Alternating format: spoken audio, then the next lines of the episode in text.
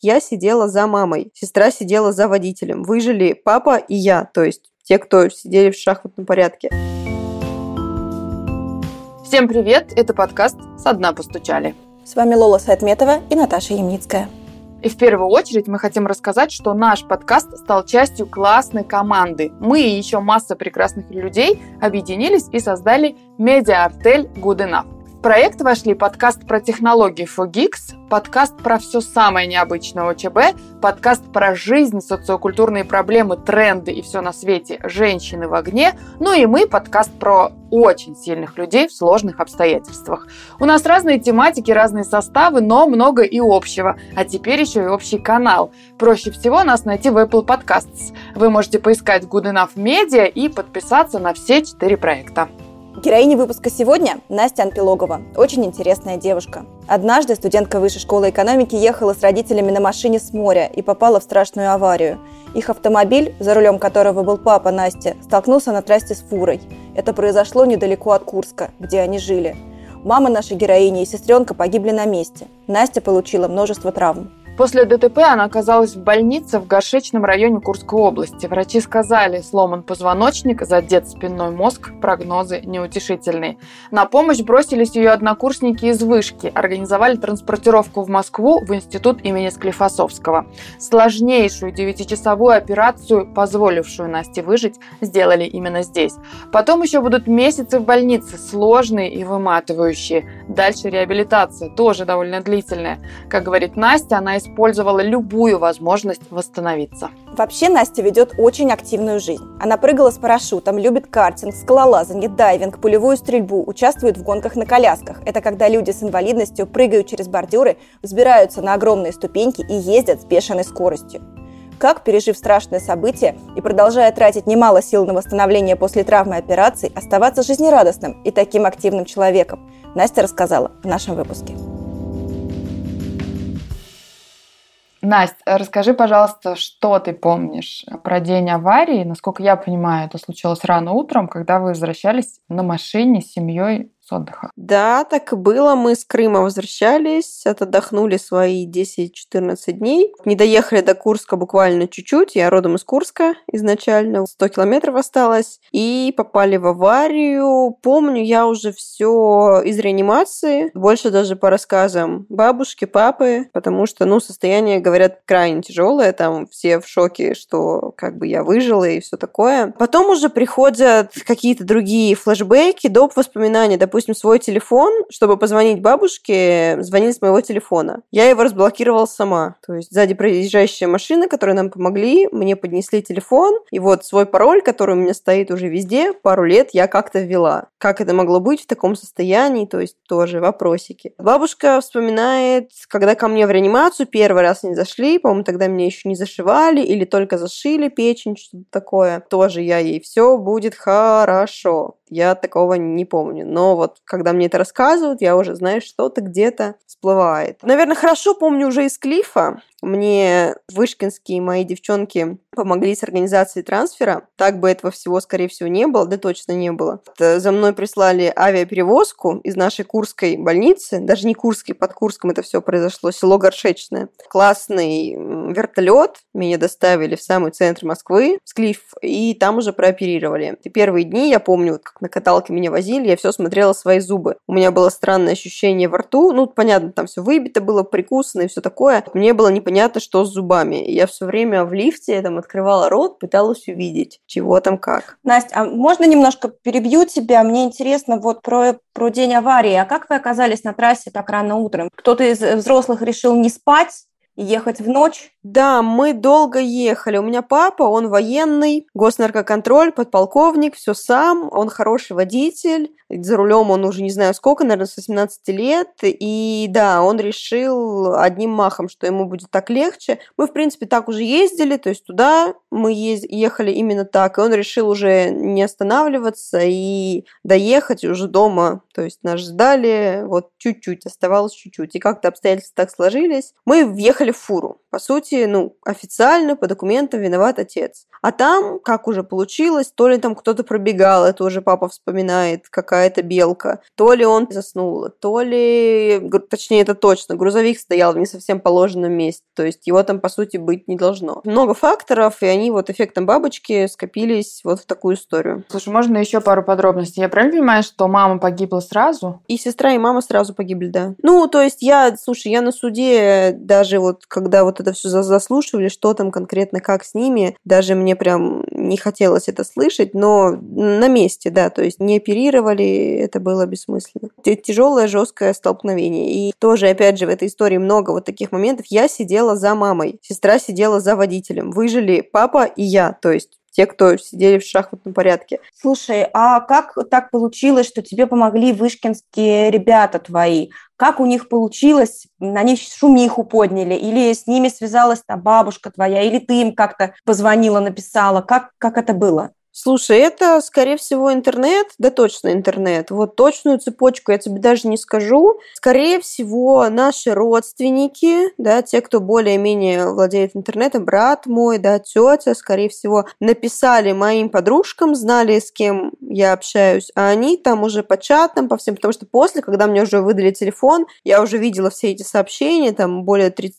300 в разных чатах, что вот, Настя, что мы можем сделать, вот что-то такое. И как бы я, ну, я быстрее видела результат. То есть ко мне они, конечно же, сразу же все завалились. Там моя палата была очень популярна в этом Склифосовском. Они там пробирались. Кто-то мне чуть не принес кальян. ну, то есть там всякое было. Очень сильная поддержка у меня была на вот этих первых порах, да и остается, в принципе. Поэтому я это все уже видела вживую, когда у меня даже не было доступа к, смар- к смартфону, потому что физически нельзя мне было потреблять вот эту вот всю информацию, могло не выдержать не знаю что, по, по усмотрению склиф, склифовских врачей. Но была поддержка в реале. Слушай, а, а чисто географически не понимаю. Ты сама из Курска, но ты уже к тому моменту училась в Москве, в Вышке, правильно? Да, да, я сама поступила. Эту историю рассказываю тысячу раз, где только не рассказывала. Сдала ЕГЭ, моя гордость. Хорошо, сама, долго готовилась. Соточка по русскому у меня, там английский, общество 90, математика мой позор 72. Ну, в общем, да, действительно, я смышленая была, не скажу, что супер ботаник, но хорошо училась и знала, чего хочу. В классе девятом я решила, что это точно Москва.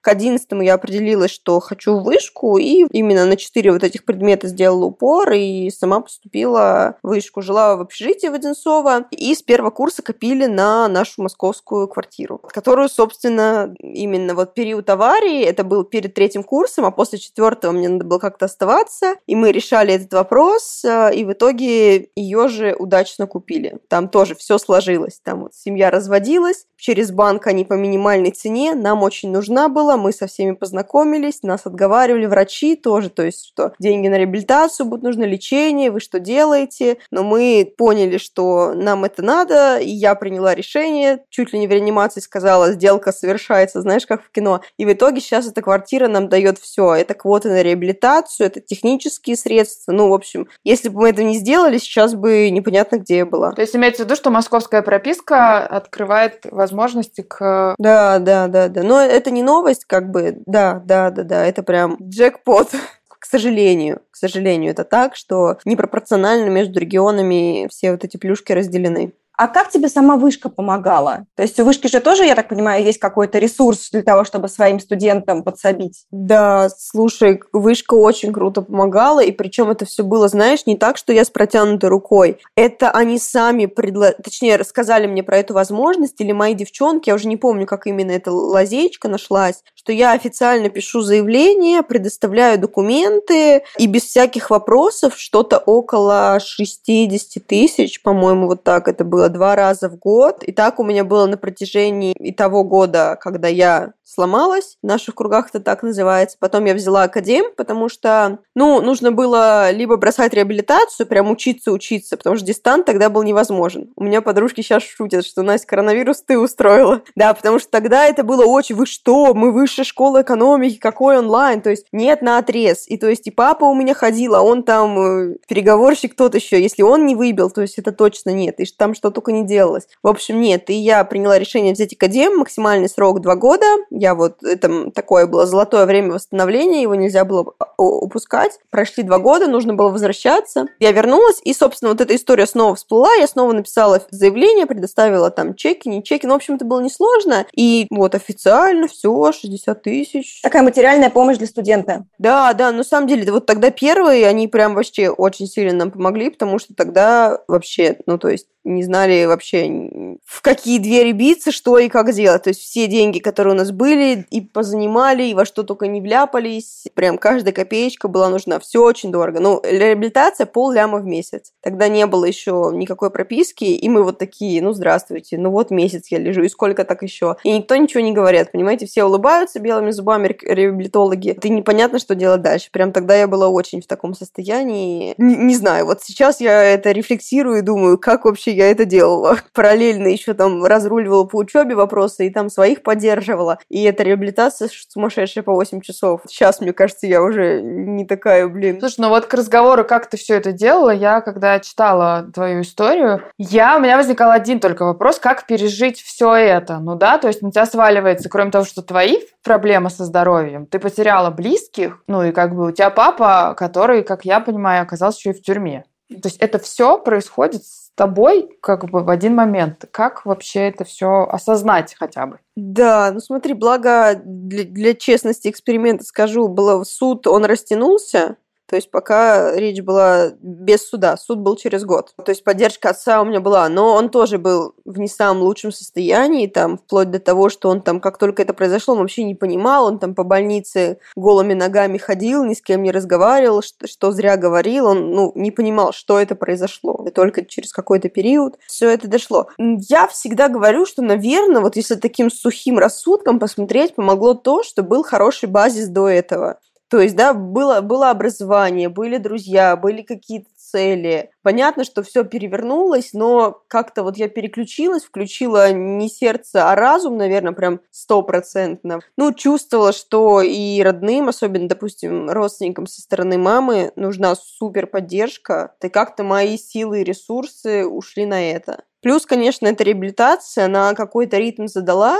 то есть мне сразу повезло попасть в достаточно хорошие центры, то там интенсивная реабилитация по 8 часов, там, график, биологические часы, вот это все. И я в эту движуху как-то влилась, и, ну, спорт забирает много энергии, и там супер, знаешь, впадать во что-то. У меня не было депрессии. Понятно, что было сложно, но, вот, как говорят сейчас психологи, я это прожила, с этим разобралась и как-то пошла дальше. Вот, наверное, так отвечу. А что ты знала про медицину до того, как случилась авария? Ты вообще как относилась к российской медицине и к врачам? Да слушай, если честно, мне кажется, все относятся, пока самого не коснется. Да, знаешь, я за здоровьем следила. Я даже в Одинцово, в нашу местную поликлинику, я как сейчас помню, пробивала, там можно в 25 лет сделать полный чекап организма. Я сломалась в 21, и я прям думала, как бы мне это пробить, прикольно, посмотреть за собой. Ну, то есть я спортом занималась, в спортзал ходила, в бассейн, там за собой следила, пыталась там правильно питаться, насколько это возможно студенту. То есть прям ЗОЖ?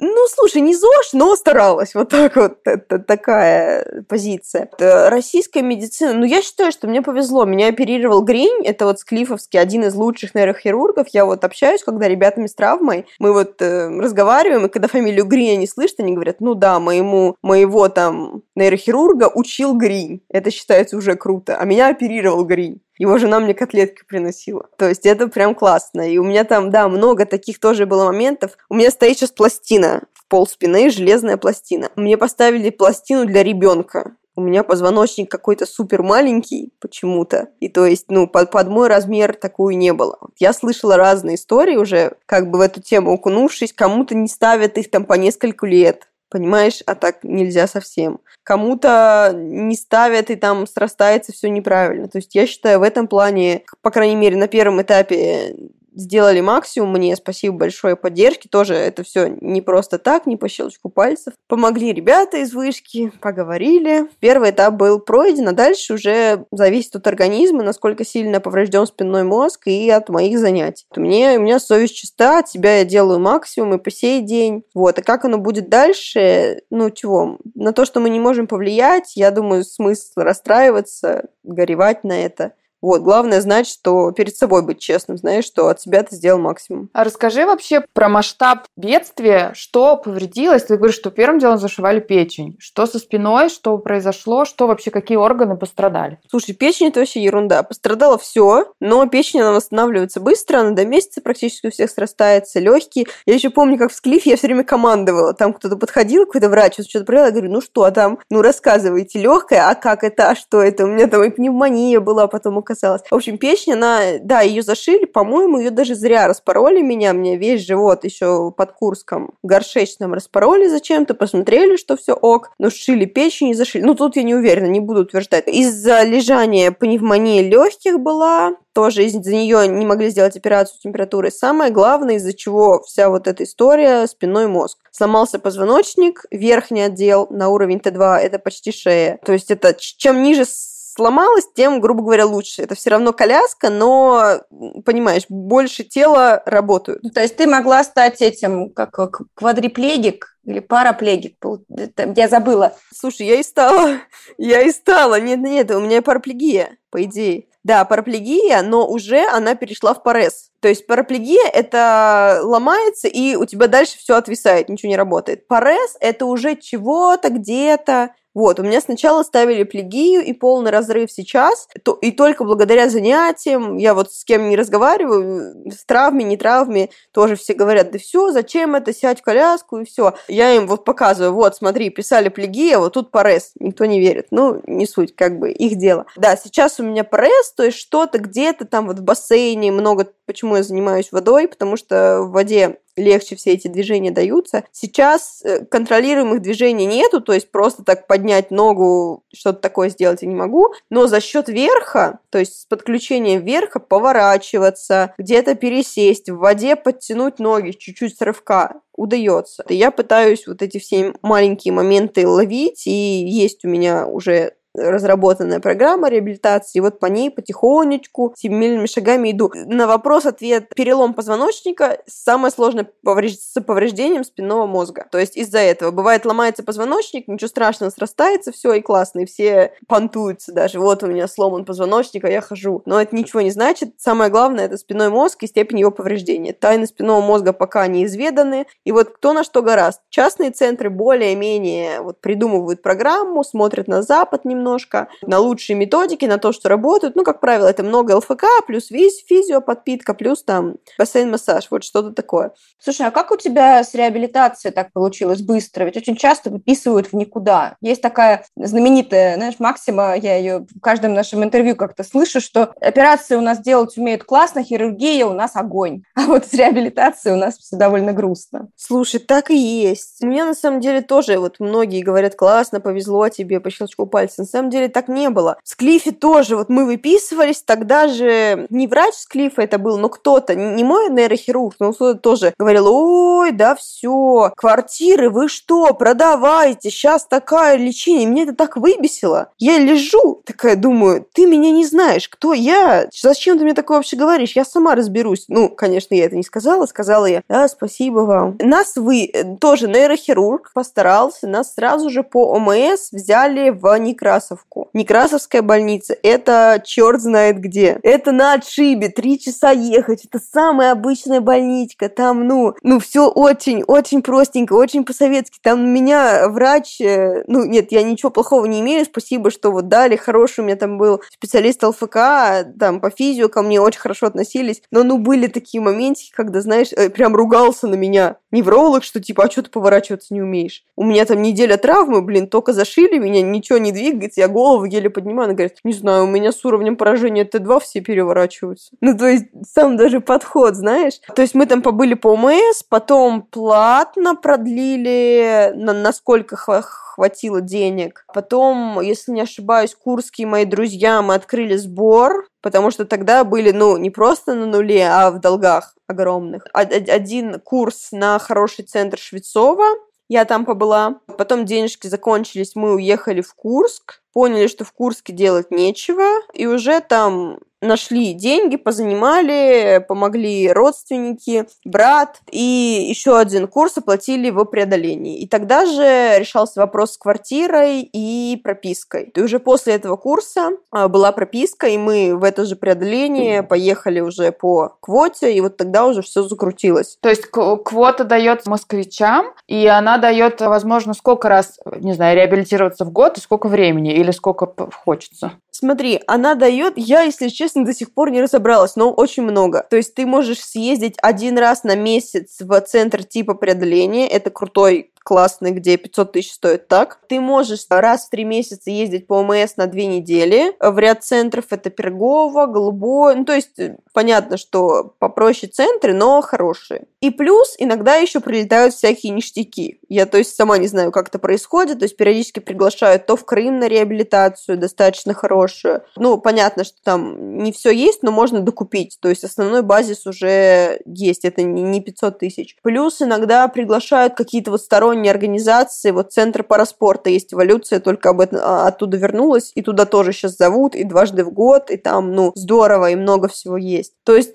при желании можно кочевать э, практически весь год. Я видела, что тебе на правмире собирали в фонде, еще где-то собирали тебе ребята. Ну вот, да, я, я же говорю, помогли, помогли ребята все это организовать. Я-то вначале, ну как сказать, вообще не знаешь, что это такое, как вот первые дни, когда Некрасовка, бабушка пробовала звонить, тоже, по-моему, Хабенского фонд, и все нет. Ну, то есть пока не знаешь, что это за система, как нет и нет, все. А потом вот друзья рассказали, что давай попробуем, я про себя что-то написала, и вот вообще тоже по щелчку пальцев взяли заявку, там, связались, и вот целый месяц, и, по-моему, да, не раз это было. Пока, в общем, решалось, решался вопрос с пропиской, с вот, эти, с вот этим всем, да, очень сильно помогали фонды. Слушай, а вот ты говорила, что все-таки был психолог, я так понимаю, что это вот только-только, когда все произошло, к тебе присылали психолога. Насколько вообще тогда тебе это помогло? Или ты вообще как бы не готова была в тот момент рефлексировать или что-то там? Слушай, мне кажется, не столько не готова, но тогда первый, вот, про которого я писала, да, там, шуточки, да, ну действительно, она была как-то не в тему, понимаешь? У меня тогда еще трубки стояли, что а почему же они стояли? В общем, около 10 трубок у меня было из всего, и нос, и рот, и где-то там в боку что-то откачивали отливали. И мне вот первое, что хотелось, э, да, человек все-таки животное, что зубы я смотрела, что-то не так. У меня там, блин, проблема была похлеще, мне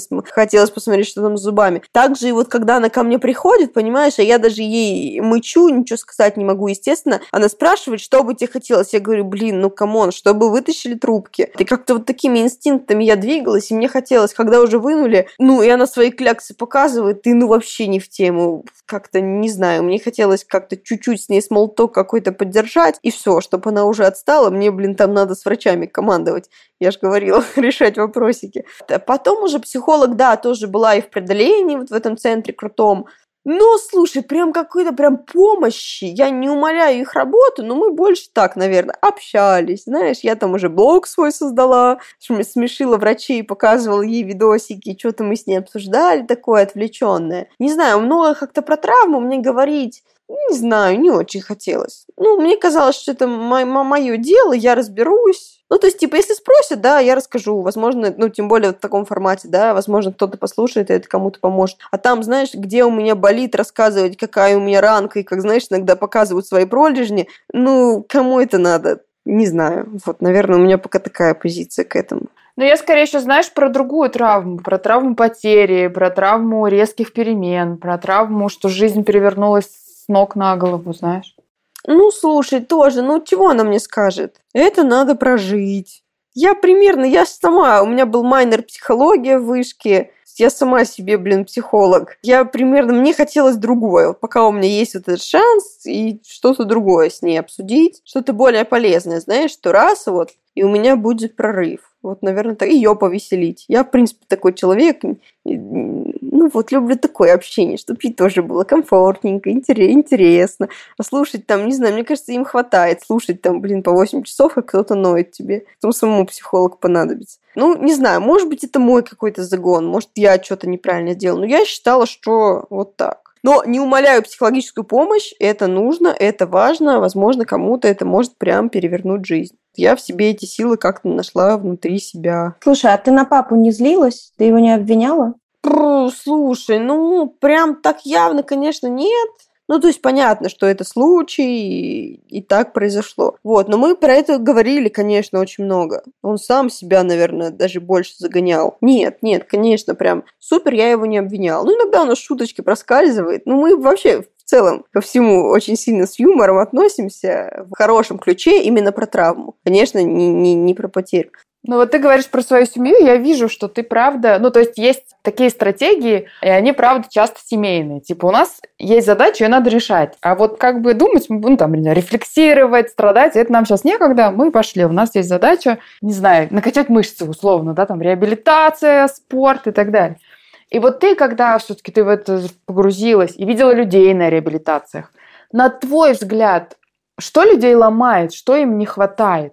Ну, то есть какой-то, может быть, как раз поддержки. Почему есть люди, которые не выдерживают таких ситуаций? Ну, и мы же знаем, там и есть, не знаю, алкоголь, наркотики, суициды и так далее. То есть полно каких-то вариантов, когда люди такие, я так не готов жить. Слушай, честно, это, наверное, будет очень жестко, но вот это моя позиция. Не вникают вообще, что произошло. Вот я недавно была на РИА-курсе, скажем так, это курс молодого бойца, очень интенсивный, учат активному, активной езде на коляске, э, на коляске, прыгать через бордюры, там чуть ли не через заборы пролезать, там на огромные ступеньки. Ну и параллельно много физухи, как себя поддерживать и так далее. Ну и плюс там работа внутренних органов и все-все-все. И некоторые просто, ну вот, 10-20 лет на коляске и не знают, что там происходит с их органами, почему почки могут отдавать. Просто, знаешь, живут вот как придется. Но это один вопрос недостаточной информации, возможно, в то время, да, было, и реабилитация не так развита была, и врачи по всем этим, и глубинка, окей. В целом, понимаешь, ну, как, объяснить? Ну, то есть произошла травма, понятно, это не изучено, информации мало. Ну, то есть пробуют, думают, что это, наверное, даст быстрый какой-то результат, месяц-два не получается, и, ну, совсем бросают. То есть не понимают, что есть вот эти принципы, да, постепенности, что оно, ну, может быть, ты вот так и не встанешь, может быть, и не побежишь, может, ты никогда не побежишь, но ты можешь улучшить настолько свою жизнь э, до, до максимума, да, вот из того, что есть при текущих обстоятельствах, обстоятельствах выжить максимум. Для вот шейной травмы есть, когда шея повреждена, у меня чуть-чуть, еще бы чуть и шея. Это не работают и руки, как в фильме «Один плюс один». То есть это шейные, это считаются самые сложные. И вот шейники восстанавливаются быстрее всего. Почему? Потому что у них мотивация максимальная. То есть так они не могут ничего, а, ну, до какого-то этапа, не до этапа бегать, понятно, но до этапа сидеть хорошо, моторику рук восстановить, что тоже сложно, восстанавливаются. А хуже всего по статистике восстанавливаются поясничники. Это нижняя поясничная травма, когда у тебя все работает, ты сел в колясочку, тебе удобно, корпус полностью работает, и все, на ноги забивают, и потом они исхудают, так сказать. Вот, у меня ситуация смежная, у меня верхний грудной еще называют ее пуганный шейник, то есть, по сути, кажется, что все классно, все работает, а корпус никакой, ну, изначально, по крайней мере, то есть, там, руки я поднимаю даже до сих пор, если сильно нету баланса, могу спокойно вперед э, склониться, вот, все почему-то думают, что у меня поясничный, потому что я такая активная, туда-сюда, вот, а на самом деле не так. И опять же, это, ну, большая работа над собой, то есть, ты смотришь вот какое-то задание, вот, недавно буквально новое на пресс я попробовала, уже вот чувствую, меня сейчас жжет по-другому, я себе там записала это, э, немножко свою программу скорректировала. То есть, ну, не вылечит тебя ни один реабилитационный центр. Можно много где кочевать, но вот сейчас самый оптимальный, по крайней мере, на мой вкус, я себе составила такую программу и дома более-менее оборудовала, тоже не идеально, но по минимуму. И вот да занимаюсь сама. В бассейн хожу плюсом, и вот мне кажется, это пока эффективнее всего. А это ты сама придумала себе такую схему, или ты говорила с каким-нибудь реабилитологами или с ребятами из, я так понимаю, что у тебя есть сообщество, да, ребят с травмой. Как ты придумала эту программу? Я нашла золотую жилу. Есть такая замечательная женщина, Лариса Александровна Кровец. Это не реклама. Она 30 лет э, фанатично ищет решение спинномозговым травмам. Вот прям была у нее еще 30 лет, когда она только начинала. В медицине она уже не знаю сколько, всю свою жизнь. И вот методом проб и ошибок она вот главный невролог, нашла реабилитолога, они пробовали, пробовали для харьковчан это делать бесплатно, и у них получилось восстанавливать импульсы ниже уровня травмы, и там, по-моему, 80% э, у них ходили. Ну, понятно, до какого-то этапа кто-то с палочкой, кто-то с ходунками, но ходили. И я к ним очень сильно рвалась. Там все группы писала, она ведет свою группу совершенно некоммерческую, просто делится советами, пишет какие-то варианты, ругается иногда, раздает пендали, вот, когда никто ничего не делает. Я очень сильно писала, билась, потом один раз в пандемию ей помогла. У нее она сильна в неврологии, но были проблемы с техникой, я им помогла провести вебинар в Инстаграме. И, в общем, все сложилось, и они пригласили, вообще никого не брали, потому что граница Украина, проехать сложно. Но я прям, я все сделала им все эти документы, нотариусы. И я вот в августе к ним съездила, они со мной позанимались, классный был прогресс. То есть только ногами, не знаю, не занимались нигде, даже в каких-то суперцентрах за полляма в Москве. Прям вот 500 раз, знаешь, на тренажер мою ногу, и прям реабилитолог руками делает, и я подхватываю. У меня ноги там горели просто. Но действительно классно, интенсивно, и я поняла, где у меня пробелы, в частности, с корпусом, то есть у меня ноги там чувствуют какие-то даже что-то где-то импульсы есть, не хватает поясницы пресса как раз-таки из-за высоты травмы, вот, я поняла, что с ними надо работать. А, Дали мне пул упражнений, плюс вот я сама, ну, из того, что у меня было почерпнула и вот оборудовала, ну, по, по типу того, что было там, вот на Авито с папой купили тренер, Total тренер похожий, такая вот доска, на ней ноги как раз разрабатывать. Покрытие себе я давно уже постелила, тоже по рекомендации этой группы, чтобы ползать. Ну, спускаешься на пол, и там ты более-менее независим. Ползаешь, ворочаешься, пресс качаешь и так далее. А ты еще говорила, что, что ты выявила, что больше шести часов в день тренироваться нет смысла. То есть когда-то ты делала больше тренировок, или как это, как эта цифра появилась? Ну, слушай, нет, 6 часов, это я сказала, по европейским стандартам реабилитации, интенсивная реабилитация считается от 6 часов, да. И вот в этих центрах крутых, типа преодоление три сестры, там так и есть, но просто из-за того, что, понимаешь, в целом у тебя день занят, то есть там в 9 ты встаешь, 10 физиопроцедуры, час, потом там ЛФК час, потом там крутишь велосипед полчаса, потом там бассейн час, потом еще одно ЛФК час. И то есть, по сути, у тебя день занят с 9 до 6. И это вот в их рекламных буклетах написано интенсивная терапия от 6 часов. Там же опять невролог, ну я к этому и сама приходила, что ну как бы силы организма, они тоже истощаются, а результата это особо не дает. Это просто занимает весь твой день. А по сути, ну я уже сразу на третьем месяце, по-моему, сказала, что результат идет только от ЛФК, еще в Некрасовке, давайте оплачивать только ЛФК. Но это тоже было глупо, конечно, подпитка организму в виде физио, массажа, всего такого тоже было нужно. нужно. Но эффект основной идет от ЛФК, то есть упражнений. Убери упражнения самостоятельные, ничего не будет. Да, а, а программа уже от неврологов, грамотная от Харькова, это вот час утром и еще полтора днем, но прям интенсивно. Не то, что, знаешь, ты спустился и там полчаса на мате лежишь. Прям с дыханием, с правильным ритмом, вот прям вовлеченно, супер. Это прям на самом деле очень много. Ну вот как ты это все выдерживала? Это же сила духа. Ну вот, знаешь, когда, ну как я представляю, что вот ты тренируешься, тренируешься, но результат, он же может быть такой маленький, и его все время надо, ну то есть ждать, что вот оно однажды будет. Ну это же тяжело. Слушай, да так и было, поэтому я вот через полгода уже стала чего-то еще искать интересненько, потому что только этим было, ну, действительно, можно было сойти с ума. Да, ко мне там приходили друзья в выходные, чего еще было, сериальчики какие-то на английском я смотрела, мне не нужно было забывать английский, у меня еще вышка там незаконченная, вот чего-то такое. Но, конечно, это было скучно и мало, потому что до этого у меня жизнь кипела, я все время там была на каких-то тренингах, активности, ну, то есть до дома не сидела у телевизора точно. Ну, то есть, э, и поэтому поэтому, когда у тебя, опять же, когда у тебя уже есть какой-то запал, какой-то уровень высокий, естественно, ты ну, не будешь из-за того, да что бы ни случилось, ну, тебе хочется максимально вернуть. И сейчас, мне кажется, у меня это получилось, блин, с лихвой. Сейчас бы, блин, денек полежать просто. Да я начала всякие истории. Так, наверное, да, блог случился. Я всех там веселила в этом преодолении. Всем мне только, наверное, ленивый мне не сказал, Настя, давай что-нибудь мути.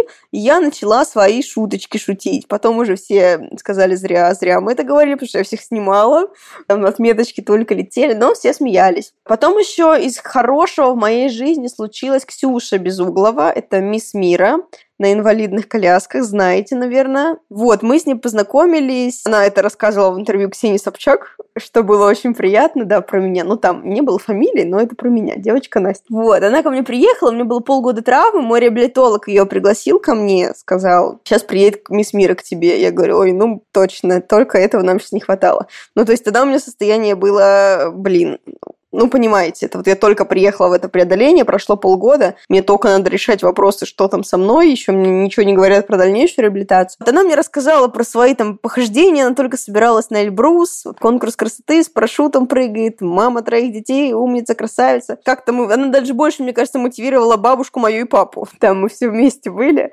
Там она, когда ушла, сказала, ой, такая молодец, а вот ты, а вот ты, Настя, расчешись. Вот такое было. А потом как-то так получилось, что периодически нас с ней жизнь сталкивала. Потом уже через год я была представителем, лицом таким адаптивного дайвинга. Там мы уже в неформальной обстановке с ней встретились. Это было в санатории Истра, Московская область. На три дня нас пригласили. И вот на последний приехала она, тоже с самолета, неожиданно. И мы уже так вот встретились в неформальной обстановке. Она первая сказала, Настя, у тебя так выросли волосы. А я уже, блин, у меня уже какие-то чобар, это работа, все вот это. Я уже думаю, блин, волосы. Да я сама. Как-то мы пообщались. Мы с ним встретились буквально недавно, в июне, на фестивале Таврида для молодежи. Я была, там выдавали такие классные коляски на управлении, и по горам на, ним, на них можно кататься. Ну и мы там все ночи катались по этим арт-объектам. Там она как спикер была, я как участник. Там мы с ней пересеклись. И вот как-то так получается, что в такие этапы жизни, когда начинаются новые приключения, мы с ней встречаемся, перекидываемся пару слов. Конечно, она для меня большой пример, мотиватор. Она... Не люблю вот это вот мотивация, презентация. Ну, она классная, что тут говорить. Я рада всегда ее видеть, смотрю на нее, восхищаюсь, стараюсь держать планку. Ну, я говорю, это какое-то, правда, умение, знаете, в, лю- ну, в любых жизненных ситуациях видеть возможности. Ну, типа, смотрите, я могу теперь в этом участвовать, не знаю, на колясках по горам кататься, не знаю.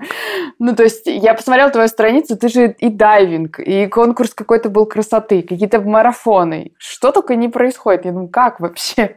Слушай, ну да, действительно, но опять же, знаешь, вот это общие фразы, там, возможности есть везде. Э, я сторонник того, что возможности будут, если будут твои действия. Я вот стараюсь, я тоже марафонец, я до этого занималась легкой атлетикой, хотя казалось бы. Я длинные дистанции ненавидела. Я 100-метровки делала классно, 50 метров, а прям уже от километра мне было сложно. И так, наверное, и по жизни, знаешь, я люблю очень интенсивно, допустим, недельку, месяц, туда ворваться, туда написать, туда попроситься, туда это, это, это, потом немножко выдохнуть и принимать вот эти ништяки вселенной, знаешь, они точно будут. И так вот у меня и получается. Вот у меня было очень интенсивное лето, я везде, везде, везде, и вот сейчас немножко осень я успокоилась, и оно все прилетает. Квартирный вопрос к нам пришел, конкурсы красоты, вот эти, вот эти. Сейчас я чуть-чуть такая принимающая сторона. Хотя уже нет. Вот сейчас недавно у меня конкурс на этот вездеход, блин, который я проигрываю. Но ничего страшного. Тоже мы как-нибудь он к нам вернется. Такая философия вам близка? Мне кажется, Лоли, она ближе, чем мне, потому что меня бы стопудово... Я, когда говорю с э, героями нашего подкаста, я всегда представляю себя на их месте. Я понимаю, что, ну, мне бы уже захотелось наложить на себя руки. Да слушай, нет, и мне бы тоже, знаешь, если бы мне кто-то рассказал, лет, там, не знаю, в 16, что в 21 будет такое, я бы не знаю, что сказала. Тоже до свидания всем. А когда оно происходит, ты сначала не понимаешь. Потом не совсем понимаешь. Потом все еще не совсем понимаешь, но уже что-то делаешь. Понимаешь? И вот эти действия... Просто ты тратишь такое количество сил просто на то, чтобы делать то, что делают обычные люди. Да, не, меня это бесит. Я ж не говорю, я вообще, меня это очень сильно бесит. Я прям вообще... Я бы просто страдала от этого и думала бы, блин, за что, почему, кто виноват? Э, ненавидела, нашла бы виноватого, ненавидела бы виноватого, и следом ненавидела бы тех людей, которые могут исполнять те мечты, которые были у меня до травмы. А я, блин, трачу все это время на то, чтобы просто ходить, как вот этот чувак, который ни хера не ценит то, что он просто умеет ходить. Он просто, сука, ходит. Слушай, не, есть такое, я тоже, я очень импульсивна, я иногда могу прям взбеситься. По, по поводу того, что много тратишь, это действительно так, ну вот чего я могу с этим сделать, да, я там дольше даже собираюсь, я хожу сейчас в фитнес-клуб, элементарно, то есть собраться мне это x3, да, к здоровому человеку. Здоровому не люблю, это здоровый, я тоже здоровая, я просто просто восстанавливаюсь. Ну, в общем, я прям говорю, там, когда меня я туда одна хожу, но иногда папа со мной ходит, и когда он уже все, а ей нет, я говорю, все, take my time, типа, жди сколько надо, закажи себе смузичку, пожалуйста, вот мне нужно столько времени, чтобы комфортно, безопасно собраться. Но это вопрос, слушай, к личным границам, к вот этому вот всему. Понимаешь? И опять же, когда ты тренируешься, я же понимаю, что это все, ну, не, не просто так вот. То есть первый раз мне удалось, я там, не знаю, может, 40 минут собиралась, второй уже 30 понимаешь? И с, э, по мере того, как у тебя улучшается физуха, тебе это дается быстрее, легче, даже иногда с кайфом, возможно, будет когда-нибудь. Ну, то есть это классно. Когда у тебя первый раз, когда у меня получилось самой, чего, не знаю, наверное, обуться, полностью собраться, я прям тоже кайфовала, хотя казалось бы. Ну, прикинь, просто первый раз все сделать самой. Или там первый раз куда-то уехать самой. То есть до этого по реабилитации меня то бабушка сопровождали, то папа, но Потом как-то одной меня оставили в преодолении, по-моему, но там был 24 уход на 7, то есть там, ну, пока еще до меня не дошло. Вот где-то, по-моему, не, не назову место, но было, что ты одна, и никто не помогает. И прям я все рассчитала, что-то пораньше встала, сама собралась, зубки почистила. Прикинь, первый раз сама. И я такая, о, да, детка, you do it. И, ну, вот эти маленькие, маленькие победы, они же, ну, тоже супер важны. Понимаешь, тут не надо даже прыгать с парашютом и на картинге кататься, чтобы у тебя что-то развилось. Вопрос к нейронным связям. Что-то новое, что ты забыл, понятно. Ну, по сути, заново научился, понимаешь, как ходить на руках, наверное, для человека без травмы, будем ее называть так. Тебя бесят нытики? Да, слушай, нытиков не люблю. Но нытиков, знаешь, я, я могу поныть, знаешь как? Ну, типа, по, по делу. Вот иногда знаешь, как это, как это даже сказать. Ну вот, допустим, э, система, не знаю, постройки пандусов меня бесит. Чтобы в доме у тебя установили пандус, ты знаешь, что нужно сделать? Там это с ума сойти можно. Да, там куда-то писать, звонить. Я уже с этим бьюсь, блин, сколько, пол полтора года. Я быстрее, мне кажется, пойду, блин, чем этот пандус сделаю. Вот, ну то есть, как бы, да, меня это бесит. И, ну, опять же, не просто там каждому встречному, а вот в своем кругу, вот на этом же реакурсе мы это обсуждали, поныли, поржали, и потом подумали, что с этим можно сделать, какими-то лайфхаками поделиться. Вот так, я считаю, это ну, норм тема, знаешь, выпустить эмоции, и людям, которые в это вовлечены, это интересно, понятно, актуально и все такое. А просто вот ныть, да, все плохо, ничего не делать, я стараюсь, слушай, с такими людьми как-то не очень, ну, как-то не выходит у нас с ними в целом, понимаешь? Ну, не будет человек, которому я буду рассказывать, а вот я вчера прыгнула с парашюта, сейчас я на картинг, а сейчас на скалолазение полезу, мне в ответ говорить, слушай, а у меня там что-то, что-то там на работе все плохо, я в депрессии. Ну, у нас просто не будет коннекта. И как-то так получилось, да, что мое окружение это такие все ребята стильные, молодцы, которые не ноют и идут своим целям. Да, окружением своим очень горжусь, все классные девчонки, у меня и карьеру строят, и там что только не делают. Все молодцы, всех люблю.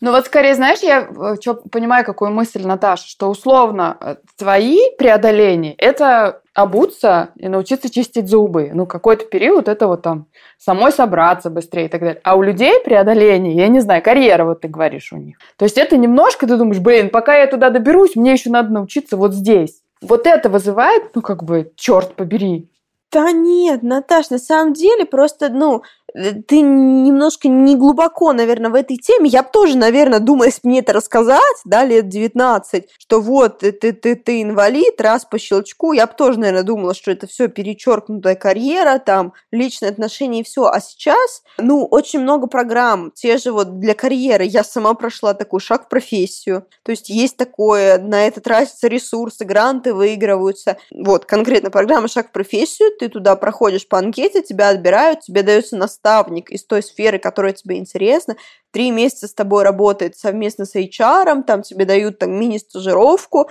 ну, пока без денег за опыт, плюс дорабатывают резюме, видео-резюме, вот это все, и потом тебя, ну, действительно, если ты, естественно, приложишь усилия и ты активный, тебя топовые компании, крутые, там, Яндекс, FMCG, почти все компании, кто у них там еще, Ernst & Young, ну, в общем, из своего поля точно найдется топовая, тебя расхватывают. Я так прошла стажировку в Марсе, допустим, вот как раз возможность. Еще, ну, ярмарки вакансий, Рой перспектива, вот тоже от них я выиграла курс на Skillbox е, который под 100 тысяч стоит по SMM. То есть, действительно, да, проходи заявку, рассказывая о себе, о своих целях, и тебе откроют доступ на целый год к крутому курсу с проверкой домашки и всего-всего. То есть, возможности, они действительно есть. Надо просто их искать, и они ближе, когда понимаешь, ты действительно активный. Даже, ну, сложно начать. Вот даже когда я начала, не знаю, даже в том же преодолении первый раз побыла, уже какие-то знакомства появились, может быть, не столько они мне подсказали в реабилитации во всем,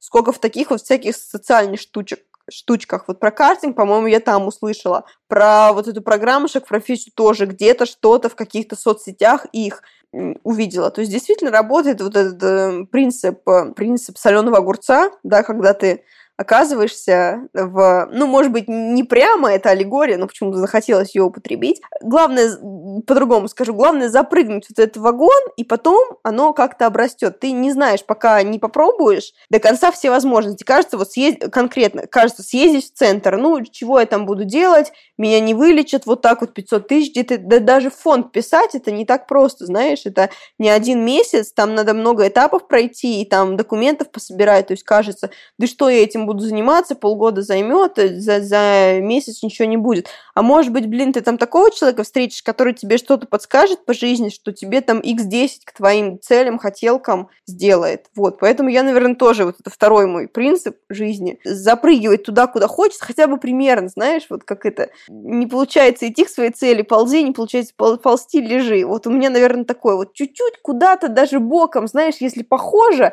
я попробую, а дальше там разберемся.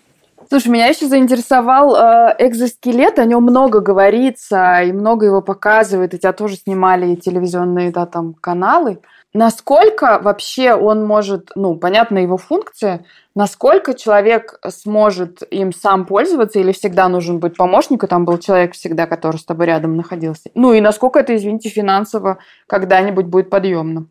Слушай, это, ну, надо понимать, что это техника реабилитации, ТСРК дорогая ТСР, по-моему, от 5 лямов они, если не ошибаюсь. Он не заменит ходьбу пока точно. То есть, ну, это достаточно сложно. На нем идти сложно. Это кажется, что легко. Там, на самом деле, много всего подключается. Нужно и переносить вес тела, и правильно эти костыли ставить. То есть, эти полчаса ты ходишь не в кайфе. Это ты не по там берегу моря идешь и там наслаждаешься, как песчинки тебе в пальчики попадают. То есть, это прям сложно. Это тренировочка, это работа. И стоит, кстати, одно похождение 5 тысяч. Очень жалко было, я их лично оплачивала. Это, ну, просто тренировка. Сможет ли оно заменить? Ну, я думаю, точно нет, потому что это не сильно безопасно, не сильно удобно и так далее. То есть, ну, в плане быта, конечно, миллион раз легче сесть на коляску и что-то сделать, потому что надеть экзоскелет это только 15 минут. До этого его еще настроить, и по технике безопасности два человека должно тебя сопровождать. Ну или один, по-моему, что-то такое. И если честно, ну, разные мнения по поводу робореабилитации. Вообще лагерь реабилитологов на две части делится. Некоторые сильно за, а некоторые, вот в частности, Харьков мой, любимый родной, вообще строго против. То есть, что ар- даже ортезы, ортезы это железные штуки, да, которые фиксируют ноги, они даже этого против. Что движение порождает движение, и нет смысла этих скелетов. Засунули в скелеты, и у тебя там все атрофирует, даже против корсетов. То есть, нужны руки реабилитолога, то есть, что легко поставить человека там, ну, не в экзоскелет, а там в тренажер, который за него там ногу разрабатывает, что так не должно быть, что нужно с суставом работать руками и все такое. Я нахожусь где-то, наверное, посередине, но ближе к мануалам, да, то есть пр- пр- против техники, в каком плане? Ну, то есть я понимаю, ну, на этот скелет я, допустим, становлюсь и понимаю, зачем я становлюсь. Я понимаю, что после него я не побегу, но я пытаюсь работать с тем, что у меня не получается, да, переносить вес, почувствовать стопу лучше, э, почувствовать вот этот, э, из того, что полезного, очень пол- э, рецепторы на стопе, и очень круто, когда они бьются о пол. То есть нас головной мозг это забывает. Я вот сейчас даже ежедневно просто спускаю ноги на пол и вот так вот бью ногой, потому что, ну, новые ощущения здесь действительно тактильные, и они передаются в кору головного мозга снизу вверх. И скелет это тоже дает, ну, и это круто, но, то есть, не нужно полагаться на это как на панацею, знаешь, там каждый день выпрашивать его, ходить. Вначале я тоже так думала, если честно, когда мне первый раз поставили, я подумала, это уже было спустя год травмы, я думаю, о, а вот если бы я каждый день ходила и часа бы по три, наверное, я бы уже бегала. Но на самом деле это не так. Ну, то есть заключение, что это интересный опыт, попробовать точно нужно на себе, как тебе это откликается, но и без скелета точно можно улучшить свое состояние с минимальным, там, не знаю, оборудованием, просто грамотно занимаясь и прислушиваясь к себе. Слушай, а что ты никогда уже не сможешь сделать из-за травмы? И чему ты научилась благодаря ней? Слушай, самое сердечко твои вопросики. Ну, наверное, прям вот побежать, да, если быть объективными, прям вот как раньше. Ну, я и раньше не любила, да, мы помним длинные дистанции. Но вот даже короткий, прям с максималочкой, наверное, так очень вряд ли. Ну, или прям медицина очень сильно прорвется при том, что и, и я буду, ну, понимаешь, да, то есть ждать, пока многие очень такая позиция, что есть там ряд богатых людей, да, у кого тоже травмы, и они смотрят на них, вот типа, когда они восстановятся, значит, эта медицина прорвалась, значит, и я буду. Это тоже неправильная позиция, поскольку, э, ну, нам занятия в нашем состоянии нужны даже для поддержания текущего, потому что если лежать целыми днями, у тебя будет отвисать стопа, будут контрактурки везде, в коленях, тазобедренных, и потом, ну, ты просто даже не можешь, э, не сможешь сделать того, что смог на том этапе, просто даже вертикализироваться и так далее. А если медицина скакнет вперед, ну, по-любому какие-то начальные предпосылки нужны будут. Отвечая на твой вопрос, ну, прям супер пробежать, наверное, супер там какой-то батут, вот это вот, супер спецназ, наверное, не получится. Ну, слушай, ну а чего? Я же у нас Будда теперь. Зачем мне оно и надо? Кто-то бежать, кто-то это. На свою стену скалолазенье я залезла с парашютом, прыгнула, блин, там погоняла. Да вроде как и норм. Если прям... И, и все равно, я думаю, если прям супер мне надо будет что-то там, какую-нибудь трассу, какой-нибудь придумают, блин, какую-нибудь альтернативу. Уже, знаешь, столько всего сделали, еще на вейкборд я не села, а это уже сделали. Сидячий вейкборд, это с ума сойти. Вот, то есть практически все доступно, реально. Я раньше, блин, таким не занималась, понимаешь? Раньше у меня жизнь была, блин, универ, какая-нибудь бизнес-тусовочка, саморазвитие, вот это все. И, и все, особо в бассейн ходила. А сейчас, блин, столько всего. Ой, чему научила? Слушай, наверное, она даже не научила, а активизировала ресурсы, которые были прям супер сильно. Ну, потому что если раньше ты бы, знаешь, где-то досомневался, там, знаешь, сказать, не сказать, то сейчас уже, у, жизнь одна, ребята, сейчас я вам вывалю все, что я думаю. Ну, как-то действительно закаляет, хоть не люблю вот эти банальности, знаешь, но как-то она закаляет характер очень сильно, и у тебя уже, ну, по-другому по видение, и глаза открылись намного. Мне сейчас вообще кажется, я с этим ни, ни, ни с кем еще не делилась, но мне кажется, у меня третье ого сейчас открылось.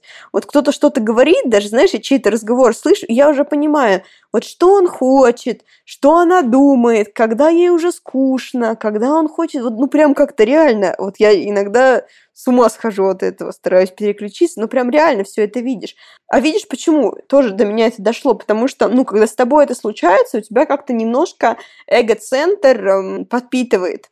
Ну, потому что понятно, что с тобой вот это произошло, и ты каждую секунду думаешь, как бы себе помочь, блин. Элементарно, как себя посадить, как там дотянуться до вот той штучки, это же и изобретательность какую-то включает, но это же и, ну, понимаешь, и когда ты вот 4-3 года вот так живешь, и потом, когда в других ты вот видишь какую-то эмоцию, какой-то даже эгоизм, какую-то свою хотелку, и ты прям ее считываешь на раз, вот что человеку нужно, а он пытается это вот так вот преподнести. Вот, прям круто это читается, и я с этого немножко в шоке. А у тебя еще, мы скоро будем финалиться, еще один вопрос. У тебя очень какая-то дорогая коляска и какая-то очень крутая в плане возможностей. Как, ну, во-первых, сколько она стоит, как она появилась и как такие находят? Так, подожди, а откуда ты знаешь, налоговая звонила? Я в статье читала у тебя, которая. Налоговая звонила. Слушай, да, она полляма стоит, это крутая... Господи, даже вспотела немножко от такого вопроса. Крутая коляска, фирму забыла, прикинь, кушалька. Это считается у нас прям в нашей среде как Мерседес. Путь у меня к ней такой. Я увидела чувака в Инстаграме. Он катался на такой золотой коляске. У меня золотые обода. Другой фирмы, там фирма такая со львами, в общем, понтовая американская. И я прям в нее влюбилась, потому что до этого все коляски, которые я видела, ну, они были, ну, не прям ущербные, как, знаешь, первые всегда, вот как мы привыкли видеть там у перехода людей, просящих. Не прям стрёмные, но вот не было в них какой-то вот такой изюминки. И мне прям вот это, так эту захотелось. Но я поняла, что это Америка, ее там доставлять нет вариантов. И стала искать аналоги, вот прям показывала. Вот это мне можете похоже сделать? Мне начинали объяснять, девушка, да, у нас другие критерии, маневренность, там вот это. Я говорю, я не понимаю ничего, золотые обода. Ну, короче, да, начала я как девочка-девочка, потом я выяснила, что многие так подбирают, но, к счастью, ну, помогли мне качественно, скажем так, вот, хорошая модель, которая и по красоте, и по э, возможностям даются. Я ее пробила через фонд, но многое докупала сама. То есть она 500 тысяч, но там основная плата коляски, ну, то есть рама. И то есть вот за раму, то есть я самый минимум взяла вот то, что я хотела, но минимальную. Там, по-моему, 200 плюс, что-то такое. Вот на нее счет, ну, пока таких денег, конечно, не было. А, ну, э, прик... Э, плюс к тому, что, конечно, она красивенькая нужна была. Моя текущая сломалась, и от нее она была шире по ширине. От нее были проблемы в позвоночнике. Она неправильно давала нагрузку, и у меня от езде, от езде на ней э, было хуже в плане позвоночника, поясницы и так далее. Тоже, друзья, друзья меня поддержали. Я сначала очень не хотела это все, потом посмотрела, как работает система фондов. Оказалось, что это не так, что если мне дадут 200 тысяч на коляску, это там какому-нибудь маленькому ребеночку со СМА не достанется укол. Оказалось, что это совсем не так. Оказалось, что в фондах, допустим, есть квота на 10 ТСР. ТСР э, – техническое средство реабилитации. И то есть дастся, да, либо коляска, либо что-то там, либо мне, либо кому-то другому в этом месяце. И так получилось, как-то звезды сошли, что... Ну что, в общем, да, фонд, даже они были рады, по-моему, это был какой-то подновогодний сбор, и там была какая-то общая история на всех, и то есть моя история им принесла для всего сбора даже больше, чем нужно было. В общем, вин-вин история. Какую-то минимальную комплекцию они оплатили, а вот эту крутую ортопедическую спинку, подушку, колеса я уже сама из своих доложила, скажем так, я в тот момент уже работала, я не договорилась полугода, помимо блога и всяких активностей, я работала еще. Я до этого была вожатой. Какой молодец, какая девочка, вижу по твоему лицу. Да, ну, на самом деле, просто из-за того, что не могу сидеть на месте, какой-то интеллектуальной деятельности мне хотелось, потому что физуха физуха, приколы прикольчики, ну, блин, мне кажется, если мозг у тебя был заточен до этого, до, на уроки какие-то умные задачи, то, ну, просто ни во что ты не уйдешь. В общем, и тоже у меня тут все сложилось. Я до этого как раз лето до работала вожатой, точнее, тим-лидером в крутом лагере англоязычном. У нас там все на английском было, дети из хороших семей и все такое. И оказалось, что у них э, еще школы. Сеть школ по Москве, ILS, International Language School, всех зову, от 150 рублей уроки. Ну, так получилось, что они про меня знали, что у меня образование маркетинговое и высшая школа экономики, им нужен был человечек на SMM. Они меня позвали ассистентом сначала, и потом я уже быстро влилась и запрыгнула на основную позицию. И уже очень рада была, что вот сама смогла доложиться. Ну, то есть это разное на самом деле, знаешь, когда ты даже просто, ну, многие открывают сбор, просто, да, подписчики тебя собирают. Ну, то тоже к этому отношусь, как бы выбор каждого. Но все равно, когда ты сам да, заработала, считай, половина сама, по-другому у тебя отношения. И даже сейчас в такси, когда складывают коляску, ну, не все же знают, знаешь, кидают, я такая, извините, она очень тут карбоновая. Мне папа, бабушка, не, когда я говорю еще, иногда прям, ну, когда вижу, что надо психологически, я называю цену, и прям они, знаешь, иногда прям, ну, там у них иногда машина, знаешь, когда Яндекс Эконом, там у них машина дешевле, и они уже по-другому смотрят. У меня бабушка очень бесится, она опять ты хвастаешься. У меня еще, на самом деле, миллион вопросиков, выпусков, но, блин, нам, похоже, пора финалиться. Какие ты могла бы дать советы или, может быть, лайфхаки ребятам, которые поломались Фу, слушай, ну давай, чтобы не, не, не быть голословной, без вот этой вот пустой мотивации, на самом деле первая реабилитация важна, нужна. Действительно нужно в теме разобраться и разобраться самому. Наверное, самое важное это не перекладывать ответственность э, на, на кого бы то ни было, на реабилитолога, на врача, на фонды, на родственников, самому взять ответственность в свои руки за свое здоровье дальнейшее свое счастье, жизнь, разобраться сначала в травме, потом в здоровье, потом найти какую-то вот ту грань между реабилитацией, восстановлением и возвращению к новой жизни. И как можно скорее вот вспомнить, наверное, ту подкорку, которая у тебя была, а если она была слабовата, в этом тоже надо признаться, поставить какие-то новые цели, которые будут вдохновлять, и прям вот как можно быстрее начать действовать. Пусть вот чуть-чуть, да, пусть это не будет прям сразу какой-то грандиозный успешный успех, вот что-то маленькое, куда-то пойти, первый раз выехать, даже, блин, разобраться с тем же пандусом, попробовать сделать первый шаг, а потом оно комом точно приведет к новым и катализируется в успех. А, ну и, конечно, подписывайтесь, пишите, я всегда рада помочь, я уже в этой теме, блин, собаку съела. Нет, ну действительно, возникают такие моменты, мне пишут люди, я стараюсь вот все, что у меня есть, информационный ресурс, стараюсь подключить, рассказать, помочь, и многим помогаю, пишите.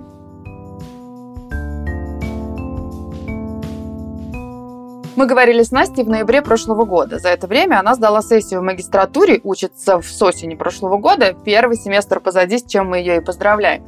Кроме того, она прошла еще один международный конкурс и начала запуск своего шоу а-ля «Инклюзивная орел и решка». Еще ходила на курсы по визажу, актерскому мастерству и фотопозированию. Если вам интересна история Насти, подписывайтесь на нее в соцсетях и Яндекс.Дзене. Все ссылки мы оставим в описании выпуска. А с вами был подкаст «Со дна постучали» и его ведущие Лола Светметова и Наташа Ямницкая.